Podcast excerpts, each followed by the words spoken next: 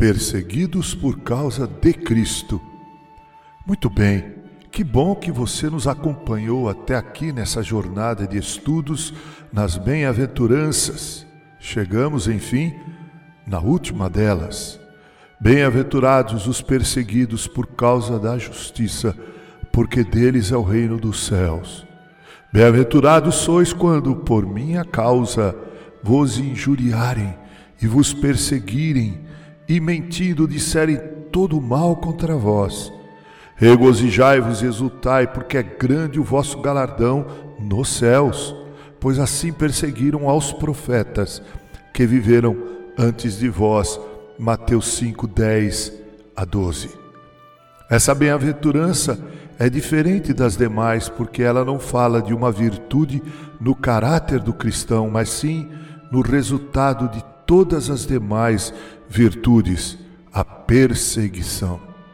Quem é verdadeiramente humilde, lamenta com choro seus pecados, é manso, equilibrado, tem sede e fome da retidão, da justiça de Deus em sua vida, é misericordioso, limpo de coração, e pacificador. Ora, com a mais absoluta certeza, é alguém que se parece com Jesus. Jesus possuía todas essas virtudes e por causa disso também ele foi perseguido dura, incessante e incansavelmente, principalmente pelos líderes da religião judaica. Concordo com todos aqueles que entendem que nessas bem-aventuranças, as últimas, as palavras por causa da justiça, por minha causa, são mais importantes do que bem-aventurados os perseguidos. Na verdade, são aquelas que dão sentido a essas palavras. Devemos estar conectados com aquilo que Pedro escreveu em 1 Pedro 3, 14 a 16 abre aspas, se pelo nome de Cristo sois injuriados, bem-aventurados sois, porque sobre vós repousa o Espírito da glória e de Deus.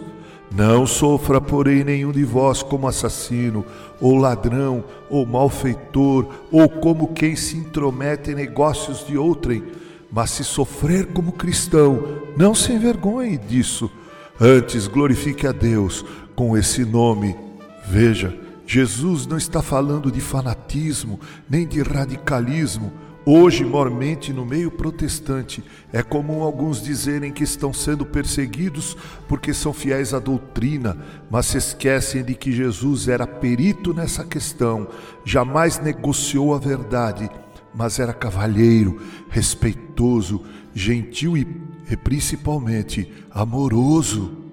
Quando as pessoas se aproximavam de Jesus, ele as tratava com carinho, com dignidade, com honra, com respeito e amor. Veja o clássico caso do apóstolo Paulo.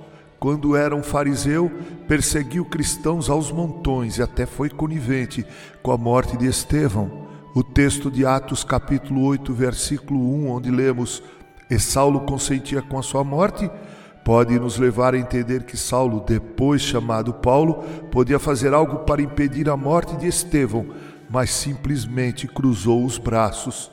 Depois de sua conversão, Paulo passou de perseguidor de cristãos a um cristão perseguido. Quando o Senhor falou a Ananias, orientando-o a batizar Saulo, Deus lhe disse: Vai, porque este é para mim um instrumento escolhido para levar o meu nome perante os gentios e reis, bem como perante os filhos de Israel, pois eu lhe mostrarei quanto lhe importa sofrer pelo meu nome. Atos 9, 15 e 16. Jesus deixou evidente aos seus discípulos que eles seriam perseguidos por serem seus seguidores. Veja o que ele diz em João 15, de 18 a 20. Abre aspas. Se o mundo vos odeia, sabei que, primeiro do que a vós outros, me odiou a mim. Se vós fosseis do mundo, o mundo amaria o que era seu. Como todavia não sois do mundo, pelo contrário, dele vos escolhi, por isso o mundo vos odeia. Lembrai-vos da palavra que eu vos disse: não é o servo maior do que o seu senhor. Se me perseguiram a mim, também perseguirão a vós outros. Se guardaram a minha palavra, também guardarão a vossa. Jesus deixou evidente que o mundo não apenas é diferente da igreja, o mundo é inimigo da igreja. O mundo odeia os cristãos porque odeia Cristo e seus elevados princípios de honra, verdade e de justiça. O livro de Apocalipse, o último livro da Bíblia Sagrada, retrata a luta do dragão, Satanás e da besta contra a igreja. Não há trégua e nem acordo. Não há possibilidade de haver comunhão entre ambos. São opostos e vivem e combatem um contra o outro.